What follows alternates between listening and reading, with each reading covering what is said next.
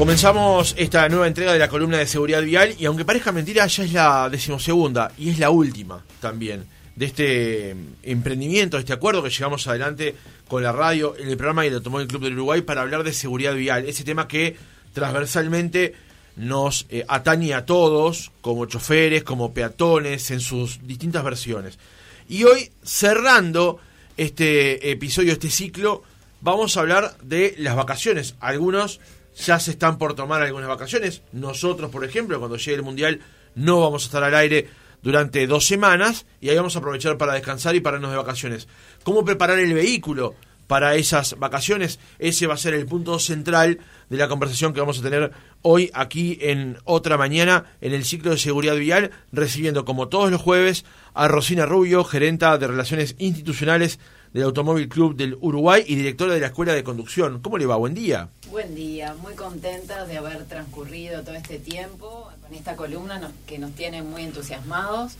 Realmente agradecer este, a Roxana, a ti, Francisco, a Enrique, a la radio, por esta oportunidad de este, hacer llegar a, a bueno, la audiencia los este los consejos, este, las recomendaciones del Automóvil Club del Uruguay.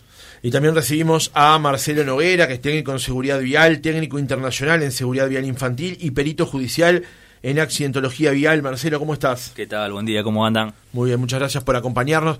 Seguramente tenemos algún minuto el jueves que viene para hacer un resumen de lo que han sido estos dos encuentros, pero comparto y subrayo 100% lo que acaba de decir Rosina con respecto al espíritu con el que encaramos este ciclo de 12 charlas aquí en otra mañana. Y justamente, ¿cómo prepararnos para unas vacaciones con un vehículo? ¿Qué tenemos que tomar en cuenta? ¿Qué es lo primero para decir, eh, Rosina, cuando sabemos que vamos a encarar un viaje y que tenemos que preparar el coche y tenerlo en condiciones justamente para, para hacer ese viaje? Bueno, lo primero que deberíamos pensar es que nuestras vacaciones, sean donde sean, eh, tienen que ser seguras. Y entonces es muy importante que nuestras vacaciones no empiecen en el momento que eh, llegamos a nuestro destino, sino que empiecen con, con un tiempo eh, un tiempo antes, que las empecemos a planificar y que empecemos a planificar también todo aquello que este, necesitamos para que esas vacaciones sean tan placenteras como seguras. Y eh, tenemos que empezar por, por, por pensar en nuestro vehículo, ¿verdad? Totalmente, mira, eh, fue más o menos lo que estuvimos hablando la, la, columna pasada, un poco lo que es el mantenimiento y el estado del vehículo. Básicamente, cuando nosotros estamos preparando lo que es nuestras vacaciones, es un disfrute, ¿verdad? O sea, nosotros queremos salir y distendernos y disfrutar con nuestra familia, amigos o con quien sea. Entonces, lo importante que tenemos que tener en cuenta es, más allá del día a día de nuestro vehículo, es tener en óptimas condiciones ese vehículo para hacer viajes. Por lo general, hacer una, una, conducción en ruta, cuando nosotros vamos a hacer viajes prolongados, prolongar nuestra conducción, es fundamental que nuestro vehículo esté en óptimas condiciones. Lo sugerible en este caso, más allá de las revisiones diarias que nosotros tenemos que hacerle al vehículo, es que sea chequeado por una persona idónea. Si yo voy a hacer un viaje largo, sobre todo si voy a ir con mi familia en el vehículo, no alcanza con ese día a día del vehículo. Siempre es recomendable que una persona idónea, que un mecánico, le haga una revisión por lo menos una semana antes del viaje para saber que el vehículo está en buenas condiciones. Eh, el mecánico va a hacer una revisión más intensa, interna, en lo que es la parte de motor, de tensión, de filtros, de lo que es neumático, todo ese tema que nosotros en el día a día no podemos hacer, es conveniente que lo haga. Y después sí, un, día previo al, al, a ese viaje o el mismo día también, las revisiones básicas, como son los fluidos, lo que es el aceite, los líquidos de freno, el refrigerante, el limpia parabrisas. Nosotros muchas veces también lo que es el estado de las escobillas limpia parabrisas, no podemos salir a, especular si llueve o no llueve, estar en el vehículo en buenas condiciones es fundamental. Que nos sorprendan, que nos sorprendan el viaje. Entonces algo que nosotros en el día a día lo podemos hacer, es sugerible que eso lo hagamos con tiempo, no esperar a cargar el combustible eh, el mismo día del viaje, tener todo pronto, cosa que al otro día poder salir, hacer una revisión básica de lo que es la parte mecánica del vehículo y poder salir. Y algo fundamental que nosotros siempre repasamos y somos insistentes es algo que queda olvidado, que es el tema de los neumáticos. El tema de los neumáticos para nosotros es algo muy importante que muchas veces los conductores cuando salimos eh, omitimos o miramos que tenga aire o no tenga aire y ya está, para nosotros es suficiente. ¿Por qué son tan insistentes entonces con el tema de los neumáticos? Eh, el tema de los neumáticos, nosotros somos insistentes con eso porque tenemos que saber que es el único punto de contacto que tiene el vehículo con lo que es el pavimento. El neumático es lo único que nos va a tener unido al pavimento en el momento de la circulación. Entonces, tener ese neumático en buenas condiciones, más allá de que la otra vez hablamos un poco de partes técnicas del neumático, algo básico como el aire, el tener el sobreinflado o el desinflado, no solo va a ser un, buen mantenimiento en el, en el neumático, sino que la banda de rodamiento, que es lo que va a hacer contacto, el parche de contacto con el pavimento, va a tener una adherencia, si, si tiene 16 centímetros de lo que es el, el, ancho, que toque esos 16 centímetros, que haga contacto esa adherencia. Si está sobreinflada, lo que va a hacer es, va a ser panza y, y en vez de 16 centímetros va a tocar 5, 6. Entonces, no solo el desgaste va a ser diferente, sino que lo mismo pasa con el, con el poco inflado, ¿verdad? Sino que la adherencia al momento de tocar el pavimento también va a influir en lo que es la frenada, va a influir lo que es la adherencia ante un derrape o cuando tengo lo que es el agua, ni que hablar en el desgaste y ni que hablar en el consumo de combustible, ¿verdad? el, neumático va, a consumir más. Y es importante esto de la banda de rodamiento, que siempre hacemos hincapié, porque esos dibujos de la banda de rodamiento lo que van a evitar es puedes hacer el, fenómeno de lo que es el aguaplane. Va a evacuar lo que es el agua. El neumático ya viene por norma internacional con un, con un taco que marca lo que es el nivel máximo, que es 1,6 milímetros. Nosotros como técnicos sugerimos en los 3 milímetros. Ojo, nosotros hablamos de auto, pero pueden ser que vayan a salir a hacer unas vacaciones en moto. La moto, el mínimo también, tenemos que entender que el taco mínimo ya viene de un milímetro. Tenemos que tener cuidado. El ciclomotor con 0,5. Cada neumático tiene eso y nosotros no lo podemos dejar en el olvido. Porque si nosotros tenemos la desgracia de estar con el vehículo sobrecargado en lo que es peso, y a eso le sumamos que nos llueve y, lo que es la velocidad, lo que es el efecto del aquaplaning, bueno, ahí es, es un problema que nos va a generar. Hay una rueda de la que siempre, un neumático, el que siempre nos olvidamos, y es que es la auxiliar también. Tal cual. Que a más de uno le debe haber pasado que la tenía no, en condiciones y en ruta pincha y ahí se acuerda recién de que hay un auxiliar en la valija y a veces tampoco está en condiciones. Mira, el neumático auxiliar lo que nosotros tenemos que tener claro con eso es que es auxiliar. Es auxiliar en el vehículo y muere como auxiliar. El vehículo muchas veces nosotros terminamos vendiendo el vehículo o algo y entregamos un neumático auxiliar nuevo, porque ese es el fin del neumático. Ese neumático, nosotros cuando utilizamos los neumáticos se van cambiando de manera homogénea para que gasten parejo, las rotaciones tienen que ser parejo. Entonces yo no puedo poner un neumático que ya tiene una rodadura pareja en ese sentido de circulación y poner uno que es cero kilómetro y querer tenerlo. No sé si han visto que hay vehículos que últimamente el neumático hasta es más chico, tiene una tasa que es, rarísimo. Bueno, justamente es para que no lo usen permanente. Es lo uso, salgo de apuro y vuelvo al neumático claro, O sea, lo, que planteas es, tengo el auxiliar, pincho, tengo un problema, la dejo ahí y la pinchada la tiro en la valija y ahí queda. Es lo que por lo general creo que es lo que, lo que apunta Rosana. Bueno, pasa eso. Entonces, como tengo un neumático nuevo y lo veo que está nuevo, bueno, lo sigo usando, pero ese neumático no es lo mismo, no tiene el mismo desgaste, no tiene... es Entonces, tiene que estar en buenas condiciones, lo tengo también que siempre tener con un sobreinflado correcto y es auxiliar. Saca esa emergencia, arreglo el pinchazo y vuelve a la valija el auxiliar y el neumático que tenía vuelve a la rueda. No sabía que la industria había cambiado eso por esa razón, la verdad es una de las cosas fue eso. Un, conocimiento más. Estéticamente queda horrible, entonces sí, claro. se, obliga que además termina siendo algo que nos incide demasiado por una cosa rarísima. Ahora vamos a profundizar por cuestiones que tienen que ver con la valija y demás, pero eh, recordando cuestiones que hemos conversado en la columna anteriormente eh, y, ustedes lo plantearon recurrentemente al tema de la programación del viaje. O sea, cuando uno se va de viaje, pensar en que tiene que programar la hora de salida, la hora de llegada, para no apurarse, para no hacer cosas inconvenientes durante el viaje que puedan arriesgar. ¿Estoy bien rumbeado por ahí, Rosina?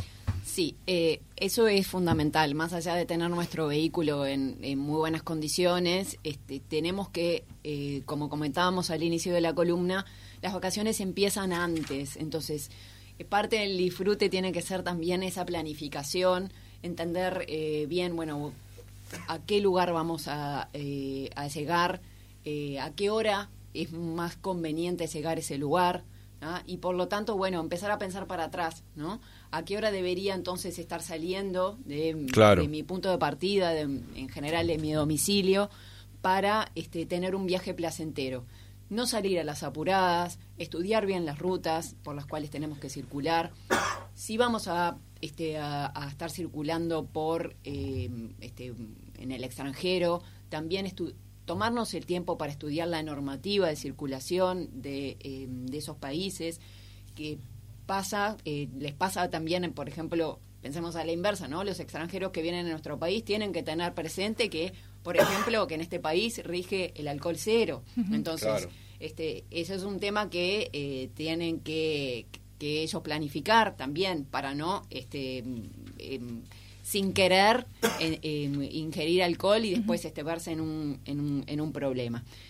Eh, tener bien claro cuál es la documentación que tenemos que llevar, la personal, la de todos nuestros ocupantes, eh, acompañantes de, eh, de, viaje, la documentación del vehículo que nos, que nos solicitan para pasar por las aduanas muchas veces, las relacionadas con el seguro también, prever también si se trata de viajes largos o viajamos con chicos o viajamos con mascotas, cuáles van a ser los lugares donde vamos a detenernos. ¿ah? Y planificar, estudiar, ver si vamos a tener allí los servicios que, este, que nos pueden venir bien, como este, por ejemplo, eh, servicios higiénicos, un parador, un lugar para tomar un café.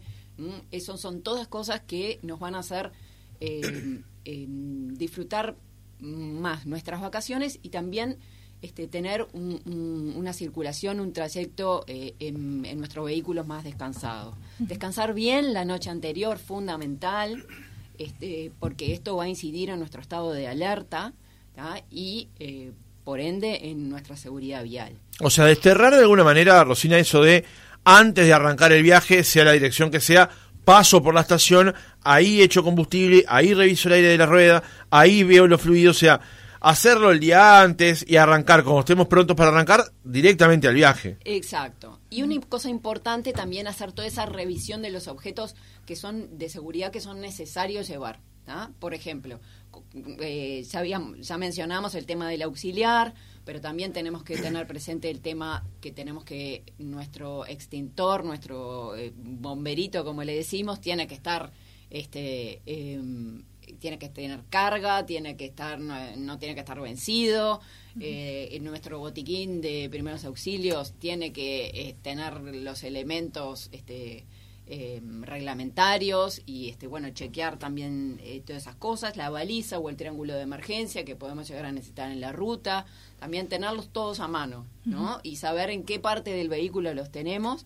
Este, para, en el caso de tener que hacer un uso de emergencia, poder poder este, eh, hacerlo apropiadamente. Y después, bueno, muchas veces en vacaciones también viajamos con cargas adicionales, cosas que habitualmente no llevamos, como por ejemplo bicicletas, tablas de surf o ese tipo de cosas, que eh, para las cuales vamos a necesitar algunos eh, implementos o soportes este, adicionales, chequear su estado con tiempo. Y bueno, ahí tenemos algunas recomendaciones para hacer también relacionado con esos temas. Y bueno, también eh, no llevar objetos innecesarios, ¿no? Hacer como una planificación de las cosas que efectivamente eh, vamos a, necesitar durante nuestras vacaciones para después poder hacer una carga del, del baúl de, o de la valija, como le decimos habitualmente, que sea este, eficiente. ¿Por qué, ¿Por qué es tan importante realizar una carga eficiente de la valija y de los objetos que llevamos? Bien, eh, me gustaría agregarle dos cositas puntuales a lo que dijo Rosina recién, referente a esto, que uno es, es importantísimo, ya que estamos hablando ahora un poquito más de la persona y no tanto el vehículo, esos tiempos de descanso. Cuando ella hablaba del tiempo de descanso, entender cuánto es sugerible que nosotros conduzcamos y cuánto tenemos que descansar. Se sugiere que más de dos horas nosotros no podemos conducir de continuo. Entonces conducción de dos horas, una detención de más o menos 15, 15 minutos o máximo 200 kilómetros de continuo y hacer una detención de 15 minutos. Digo, siempre es para cambiar lo que es el aire, lo que es la dinámica de la conducción, estirar un poco la pierna. Entonces, no hacer esos viajes que hacemos a veces maratónicos de, de 8 horas es imposible. Sí, calcular Montevideo Salto en 5 horas porque más o menos calculamos que 500 kilómetros. Ahí está el problema. Ahí empieza a hacer lo que es concentración versus tiempo. Entonces el problema cuando yo arranco, arranco con un grado de concentración excelente, pero a medida que va pasando, mi grado de concentración va descendiendo, pero muchas veces apuro también la velocidad. Entonces ahí cuando entro en ese vacío y tengo el problema. Eso es lo que ella explicaba, esas paradas. y después otra cosa fundamental, que no es menor importante, lo del extintor. Cuando hablamos del extintor, que ella lo que explicaba, muchas veces nosotros no sabemos ni el estado que está, sabemos que lo tiene. Claro. El extintor primero tiene que estar vigente, tiene que estar con carga y tiene que saber qué tipo de extintor yo tengo tiene diferentes categorías. El extintor no vamos a entrar a la parte técnica, pero tiene diferentes categorías Claro. que sirve solo para lo que es el fuego, para lo que es la corriente. Entonces muchas veces nosotros no sabemos qué extintor tenemos y en el apuro queremos utilizar nos encontramos con que no nos funciona o que de repente no era un polvo especial para eso, es agua y no puedo tirarle tampoco a la parte eléctrica. Entonces improvisemos si no tenemos, si nosotros tenemos un problema también, saber que muchas veces lo podemos sofocar el fuego justamente por sofocación y no solo por el tema de agua, utilizar arena, lo que tenga en, en- en mis manos para poder sofocar eso. Pero es importante tener en cuenta el estado del extintor, que también, al igual que el neumático, son cosas que nosotros a veces vamos dejando la pasar. Ahora sí, sí, volvemos a la, a la consulta tuya, Sí, Rosana. de por qué era tan importante hacer una carga eficiente de la valija y de los objetos que llevábamos, justamente porque Rosina enumeraba allí alguna serie de, de objetos que solemos llevar solo, solo cuando vamos de vacaciones, como por ejemplo las, las bicicletas, las tablas de sal, pero otras cosas también, sobre todo, las de- dependiendo también de las edades de los niños, ¿no? Bien, y hay algo que te interesa a vos, que lo que hablamos siempre es la mascota. Sí, yo no tengo mascotas, pero sí me preocupa mucho cuando veo eh, que las mascotas sueltas en otro, cuando rebaso algún auto y los veo ahí, que los, eso sí me preocupa. Bien, el, el, el tema en esta parte, ¿por qué es? Digo, si lo podemos ver por un tema de lo que es la parte de comodidad o confort en el viaje, sin duda, para estar cómodo dentro del vehículo, es por un lado. Pero también hay aspectos técnicos que nosotros tenemos que tener en cuenta y el porqué de eso. Nosotros muchas veces tenemos que entender que eh, al cargar el vehículo, y por eso nosotros eh, no sugerimos que se utilice lo que es la vaca, lo que es la barra, ¿tá? siempre que se tenga que cargar en el tema del techo por algún tema excepcional se utilicen los accesorios que están homologados, los baúles que son rompeviento. Digo, no usar eso, porque ¿qué pasa? Nosotros muchas veces lo que estamos haciendo es elevando el eje de gravedad. Al elevar el eje de gravedad, no solo vamos a poder correr lo que son los riesgos de, de un, de un posible vuelco, sino que también el vehículo, la parte de la estabilización nos puede llegar antes del vuelco, esa inclinación lateral, que es elevar esas dos ruedas laterales, delantera y trasera, a veces termina el vuelco, a veces no. Pero ¿qué pasa? El eje de gravedad fundamental para mantener nuestra, nuestra ruta segura. También el, el consumo de combustible. Cuando yo más lo elevo el eje de gravedad, evidentemente ese rompeviento que no existe me va a generar también un consumo de combustible excesivo. Por eso nosotros hablamos muchas veces de lo que es la parte del eje de gravedad, lo que es la dinámica del vehículo. Ahí hablamos del combustible, lo que es la ergonomía. Pero lo que es la parte de la seguridad también y, y influye en lo que es la distancia de seguridad. Hay que a, siempre incrementar esa distancia. ¿Por qué? Porque el vehículo viene cargado. Yo vengo con, con, una sobrecarga extra en el vehículo, que es el día a día, que ya no son solo los peatones, los, eh, los ocupantes, perdón, sino que también lo que es la carga. Entonces, va a influir en la frenada, va a influir en el consumo de combustible, va a in influir en la velocidad. Entonces, yo todas esas cosas tengo que tenerlo en cuenta al momento de hacer un viaje, porque si yo siempre ando a una velocidad y a una distancia y ese día ando con el vehículo cargado, tengo que tener en cuenta eso. El vehículo ya de por sí, el fabricante recomienda una carga máxima. Y nosotros tenemos que respetar eso, incluyendo los ocupantes del vehículo, de las plazas delantera y trasera. O sea que si el vehículo tiene una carga máxima, yo al cargar ese vehículo con lo que sea de viaje, más los ocupantes del vehículo, tengo que respetar eso, si no me puede generar un problema importante en la seguridad. Entonces, ahí es un, es un tema, es un detalle que tenemos que tener en cuenta. Y, perdón, una acotación. Sí. Y como decía Marcelo, ¿no? La carga máxima incluye el peso de los ocupantes. Y este, una cosa que también muchas veces se ve es que eh, cuando salimos de vacaciones, eh, bueno, y, y, cargamos pasajeros de más, digamos, ¿no? Uh -huh. Tener muy en cuenta que eh, la cantidad máxima de pasajeros es la que está indicada por la cantidad de cinturones de seguridad.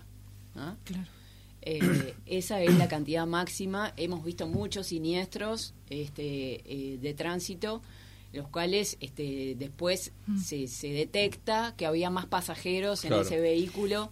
De los que sí. Abusamos de la carga y de los pasajeros, ¿no? Claro, eso, eso suele pasar a veces en los viajes familiares, donde eh, atrás pueden ir tres niños, pero el primito quiere ir con el otro Exacto. primito y el sobrinito de acá, y empiezan a cambiar a veces los chiquilines, en los, y a veces van cuatro criaturas sí. en el asiento de atrás, cuando en realidad hay, hay, hay cintos solamente para tres. Y eso es lo que hablamos un poco también de lo que estamos hablando de que para lo que es la carga, uh -huh. ¿no? Nosotros tenemos que entender que el baúl Es, Claro. ya, ya de por sí tiene un espacio volumétrico que tenemos que empezar a aprovechar al máximo. Entonces muchas veces la gente comete errores de cargar, cargar y tiran y tiran y no nos damos cuenta a veces cómo lo estamos cargando y la manera que lo estamos cargando. Entonces, muchas veces tenemos que ver que nos vamos de vacaciones, nos vamos a ir una semana dos semanas, no nos vamos a mudar. Entonces a veces no podemos llevarnos la casa para pasar esas dos semanas. Y si vemos que nuestro vehículo es chico, a veces, por ejemplo, vos hablás el ejemplo de Salto, vos- yo viajo a Salto, voy a viajar a Salto a la casa de mi suegro, a la casa de unos parientes. Si voy a la casa de alguien, y bueno, manda una encomienda. Claro. Si necesitas llevar cosas, manda una encomienda. Entonces, eso es el tema. Nosotros a veces queremos hacer esas cosas raras que, que lo recargamos, ponemos en la valija, ponemos en el techo y cuando querés acordar, es peligroso. Muchas, Entonces, muchas veces el costo, dice, ah, bueno, pero la encomienda tiene un costo. Sí, pero si no lo gastas en combustible también, ¿no? Claro. Y inseguridad. Eh, Es, una- es una- un, un razonamiento que a veces nos queda corto en ese sentido. ese es el ¿no? tema, Francisco. O sea, el auto que tenemos todos los días para ir a trabajar y tal, llega el momento de irnos de vacaciones y le ponemos tres personas más de lo que van habitualmente, la valija llena, el coso ese que va arriba. Si necesario, transformamos en casa un rodante. carro atrás enganchado. Es increíble realmente. Exacto. O sea, pretendemos irnos de vacaciones y a la vez mudarnos. Ese es el problema. Entonces, es un tema de cabeza también, ¿no? Más allá de todos los que tenemos que tener en cuenta con el vehículo, también pensar a qué vamos y qué queremos hacer. Entonces, nosotros lo que sugerimos siempre, bueno, cuando vamos a cargar el vehículo, aprovechar los espacios al máximo. ¿Qué hacemos? Bueno, cargar todo lo que son los bultos que vamos a llevar y ponerlos al lado de la valija en el piso del auto y ver, bueno, esto es lo que va. Y ahí empezar a regular y ver qué es lo más necesario. Por lo general, los bultos de mayor peso y lo más grande se tienen que colocar en la parte baja de la valija y lo más al centro posible, lo más hacia adelante, para lo que es equiparar el eje de gravedad. Hay mucha gente que pone eh, bolsos con ropa liviana y después pone unos bolsos cargados en la parte de atrás. Eso lo que va a hacer es, es- es elevar el eje de Sí, gravedad. además le sacan la luneta y no ven después también, ¿no? Bueno, Exacto. ese es otro tema. La luneta tiene que ir libre. La lo que no entró en la valija por algo, lo tengo que llevar aunque sea abajo del asiento, pues yo no puedo empezar a poner cosas en la luneta. ¿Por qué? Primero, el conductor tiene que tener visibilidad. Y segundo, ¿por qué no tienen que ir cosas sueltas en la valija, en el vehículo, en el habitáculo? Porque son proyectiles. Nosotros tenemos que entender que cualquier cosa que vaya suelta en el vehículo, inclusive los pasajeros, se transforman en proyectiles. Y dependiendo de la velocidad y desaceleración que nosotros tengamos, por la propia inercia, ese objeto va a tender a seguir a la velocidad que venía el vehículo. Entonces se va a transformar en un proyectil y dependiendo de la velocidad va a incrementar sensiblemente su peso. O sea, algo de 5 kilos se nos puede transformar en 100, en 80. Entonces eso es lo que tenemos que entender. Un tema de seguridad. Por eso el, cargo, el cargar el vehículo eficientemente y en la valija, tenemos que tratar de aprovechar los espacios al máximo poner lo que no vamos a utilizar, es evidente que las valijas muchas veces, eso, eso que es mucho bulto, es ropa que vamos a utilizar cuando lleguemos al lugar. No precisamos tenerla en, en un lugar a mano. Entonces, lo más pesado, lo que hace más bulto, ponerlo en la parte baja de la valija y lo más adelante posible para equiparar el eje de gravedad, y después ir rellenando los huequitos con las cosas que sean menos necesarias, y dejar lo último, como ejemplo lo que es la valija con las herramientas, algo que puede ser útil en el momento, dejarlo un poco más atrás. En eso de los objetos eh, sueltos que después se transforman en proyectiles, creo que también los uruguayos tenemos allí un, un tema que es, que creo, de los, de los más problemáticos, que es el famoso mate y el termo, ¿no? Que, que eso indiscutiblemente, sobre todo en viajes largos, por ejemplo, yo no me imagino un viaje a salto sin, llevar termo y mate, pero lo peligroso que puede llegar a ser tanto el termo como el mate por la bombilla y el agua caliente, en un, en un siniestro de tránsito, eso queda dentro del auto por lo general siempre suelto. Exacto, y eso eh, aparte es un elemento distractor importante. Lo que es el, consumo de cualquier tipo de bebida, el, el cigarro, el mate, más allá de peligroso, porque nosotros no solo tenemos que tener en cuenta lo, lo que nos distrae, sino que imagínate que a mí me dan un mate, yo voy a tomar ese mate, eh, me quemo, de agua caliente, se, se Claro. me, quemo y, y voy a tender a alargar o a querer hacer algo porque me quemé. Entonces digo, también es peligroso eso. Sé que mucha gente lo hace y uno no va a venir acá a decir, bueno, Claro. pero es, son temas que contribuyen en la, en la seguridad vial y son un problema, ¿no? Bien, estamos cerrando esto, nos, que creo que nos quedaba alguna cosa en el tintero, estamos sobre la hora. Eh, para cerrar este capítulo de, de- de lo que es el cómo prepararnos para unas vacaciones con el vehículo. Eh, y cerramos además este este tramo de dos episodios de, de, otra mañana y el vínculo con Automóvil Club de Uruguay. Veremos el año que viene lo retomamos de otra manera, tal vez lo vamos a ir pensando, pero realmente ha sido un gusto encarar estos estos 12, estas 12 semanas de poder conversar de todos estos temas que, como decía al inicio, nos atraviesan de forma transversal a todos, de alguna manera como conductores o como peatones. Vamos a resumir algo de todo lo que hablamos la próxima semana, pero le quería agradecer a Rosilia Rubio por habernos acompañado otra mañana aquí en Oriental. Muchas gracias en nombre del Automóvil Club del Uruguay, en nombre mío, en nombre de Marcelo, este, por la amabilidad con la que nos han recibido aquí en la radio. Em, Francisco y Roxana, este, especialmente ustedes, pero también todo el equipo, siempre muy atentos con nosotros. Em, de manifestar que bueno que nosotros eh, por supuesto desde Automóvil Club del Uruguay el tema de la seguridad vial es un tema eh, fundamental de nuestro día a día sobre el cual estamos trabajando este, incesantemente desde, distintos puntos de abordaje desde la formación de conductores desde em, eh, los cursos de actualización los servicios que brindamos para las empresas y fundamentalmente también este, con los servicios que le brindamos a nuestros socios en, en cuanto a todos estos temas que estuvimos conversando últimamente relacionados con el vehículo y con la, em, el desempeño del vehículo y la seguridad del vehículo. Así que, em, eh, como, como comentabas, este, Francisco, estamos este, a disposición para continuar trabajando, conversando y aportando desde nuestras posibilidades todos estos aspectos que contribuyan a que los uruguayos este, seamos más seguros en el tránsito. Marcelo, un gusto haberte conocido y gracias por habernos acompañado. Por favor, bueno, muchas gracias por la oportunidad y gracias. Retomamos en cualquier otro momento. El jueves que viene vamos a hacer un repaso de todo lo que conversamos a lo largo de estos dos episodios, pero hoy se cierra este ciclo. Muchas gracias, seguimos en otra mañana por Oriental.